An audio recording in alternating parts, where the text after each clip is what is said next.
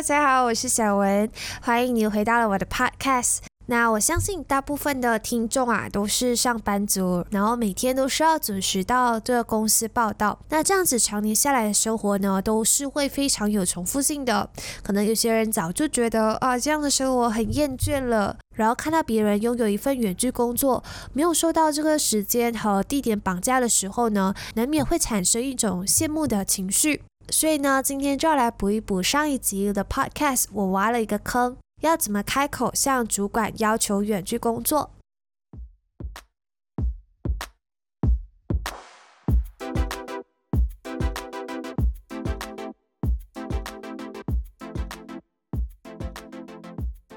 那在开始之前，我先说说一下远距工作有什么好处呢？嗯，你可以想想看，平时啊，工作日你一起床，第一件事情可能你会想到啊，今天又要回去公司上班，然后可能起床的这个心情就不是那么好了。接着你还得啊匆匆忙忙的去洗漱，可能出门通勤还要至少半个小时，然后等到你真正到达这个办公室的时候呢，基本上你的精力已经是消耗一大半了。忙完了一整天的工作，下班回家又要一顿塞车，可能你还要外带食物，那时候可能你已经累得只要你躺平就能睡着的那状态。在这整个上下班的流程里啊，我觉得最最消耗时间的呢就是通勤，像是我自。自己就很感同身受，因为其实啊，我的家里是距离我的大学和工作地点比较远的。那如果遇上塞车，可能一天我就需要花两到三个小时在通勤。除了在时间上消耗之外呢，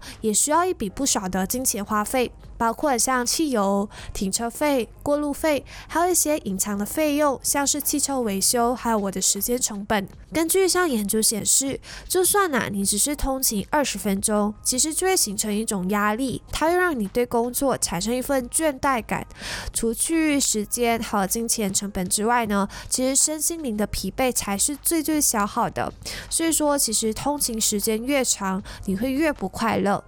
那很明显，远距工作好处啊，就是你不用受到这些通勤的苦，所以呢，你就可以省去很多多时间，还有金钱，然后你的身心灵也不会再受折磨。这些呢，都是可以被你投入在你生活的其他部分的。当你一天多出了两个小时，你就有更多时间让你去经营副业或者是运动。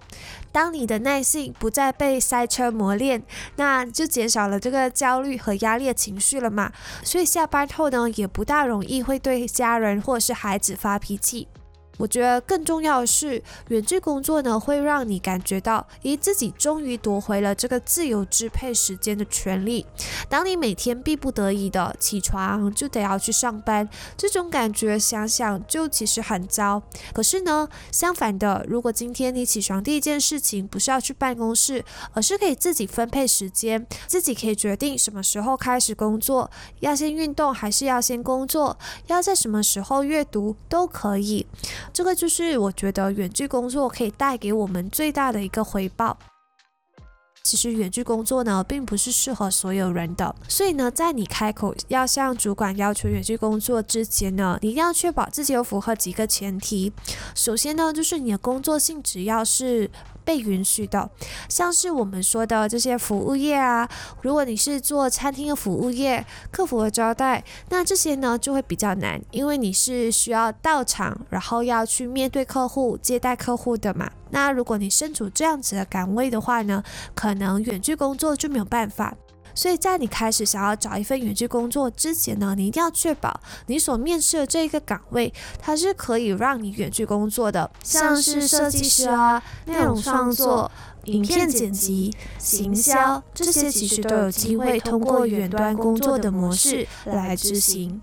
那要怎么去衡量你的这个工作是否可以远距以远端的方式进行呢？那其实我相信大家在今年都有经验过一次，像是在前几个月，很多国家的疫情都很严重嘛。如果在当时候居家防疫阶段，你在家里也能完成平时在办公室里所完成的任务的话呢，证明说你的这个岗位是有机会实现远距工作的。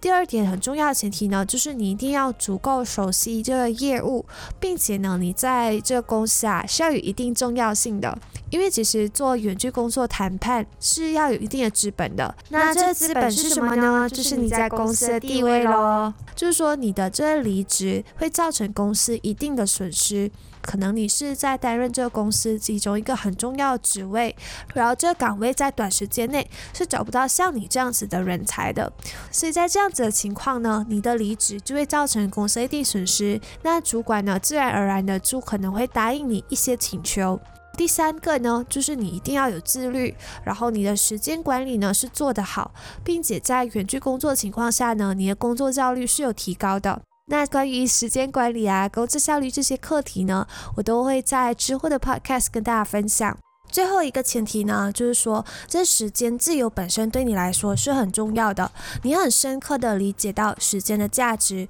并且你有自己的目标要追寻，所以这时候你一定是可以想象得到，因为你这些多出来的时间啊，你是要用来做什么事情，然后那些事情是要有意义的，而不是只是纯粹的为了想要呃逃离这个办公室的生活而编造出来的借口。因为这个多出来的时间，你没有把它好好的规划，没有给。给他一个意义的话呢，那很有可能，即使你进行远程工作了，你的生活还是一样单调，你的生活还是一样无趣，甚至你的生活还是一样迷茫的。所以你一定要知道，诶，这些多出来的时间，你要赋予它什么样的任务，还要给它什么样的意义，你要用它们来做什么事情。接下来就会进入到最重要的阶段，也就是要开口向主管谈判，跟他讨论你想要远距工作这一个事项。这部分主要就会分成五个步骤。那这五个步骤其实从我那时候读过的一本书，叫《每周工作四小时》，也有跟大家分享的。里面呢，作者就有列出这五个步骤，让大家可以去很轻松的跟主管谈判。因为有时候我们想要开口，可是我们不知道，诶，要怎么开口，然后要怎么谈才是最正确的。这五个步骤我看了，我觉得它的实用性是蛮高的，所以在这里跟大家分享。第一个步骤就是，首先你一定要加大公司对你。投资，因为不管在任何的企业，或者是你经营什么样的生意都好，一家公司最重要的资产就是它现金跟它人才，所以你一定要成为这两者。当你是这两者的时候呢，公司要辞退你，它的机会成本就会更高了，因为人才不是到处都有的。首先，你可以加大公司对你在金钱上的投资，比如说啊，付费让你去上课程，或者是进修等等的。第二个部分，可能你可能你掌握了这家公司的大客户，就是这些啊大客户都是由你来对接的。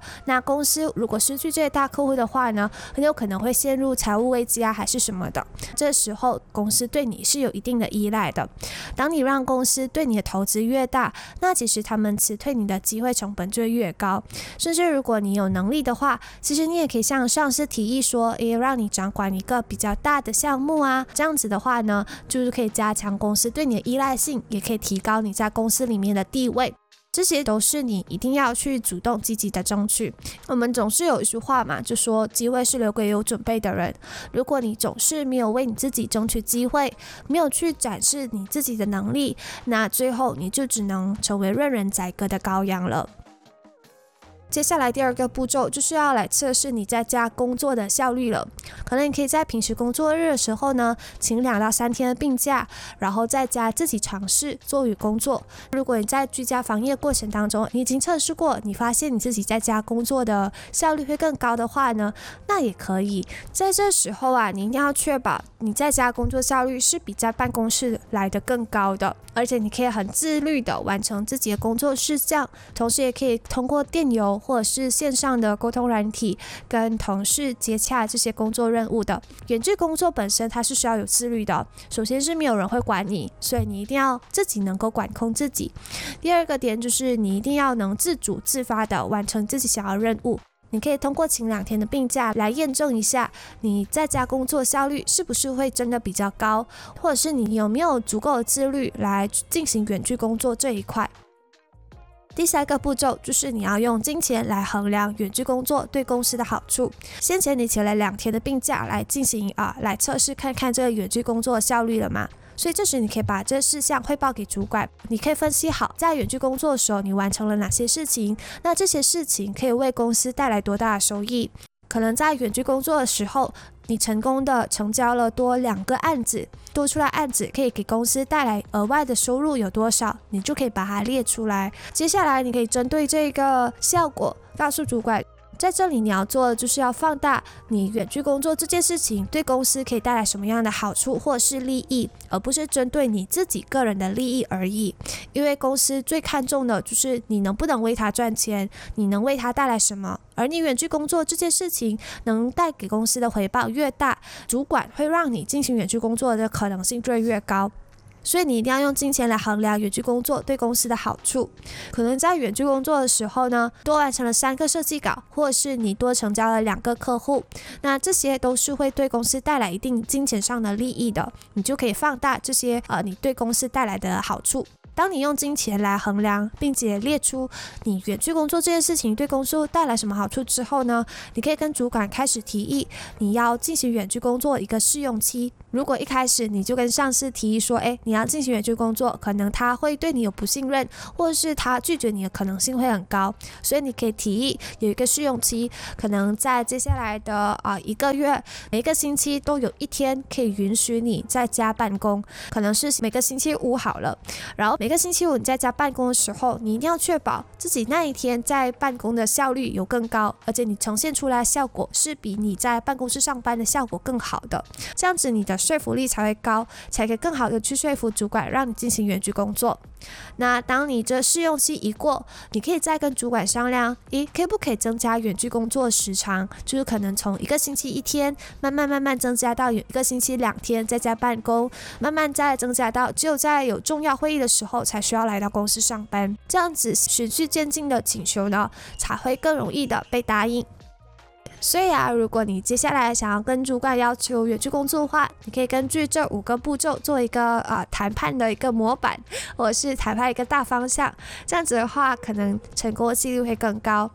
当然，这个谈判它也是有失败的可能性的。如果失败的话也没有关系，因为这时候你就有一个意识，你知道这份工作它是无永远都无法让你达成时间自由的，所以你可以选择开始物色其他的远距工作来达成你的这个目标。像我自己是很清楚，我自己是不喜欢待在办公室，因为我觉得能自由支配时间能力是大过一切的。因为当我可以自由支配时间，我的效率就会提高，多出来时间。可以用来生产更多价值。你要知道，公司支配你薪水，它其实是买你的工作成效，而不是买你的青春，或者是买你一天八小时的时间。所以你一定要成为一个可以提供价值的人，而不是去盲目的售卖你的时间，售卖你的青春。因为这样子盲目的用体力啊，用时间来赚钱，它其实不是一种致富的思维，会让你永远都会停留在这个老鼠圈里。好，今天的内容呢就大致上讲到这里了。那下星期啊，我会邀请一个很特别的嘉宾，他是从呃斜杠青年开始，然后自己经营部落格两年，最近呢他就正式辞职来经营自媒体的。他跟我一样是来自马来西亚的一个理财博主。所以下星期的 podcast 我会邀请他上来聊聊自己的斜杠心得，还有他是中间遇到什么样的困难啊，还有挫折等等的。好，今天的内容呢就讲到这里，那我们下一个星期再见，拜拜。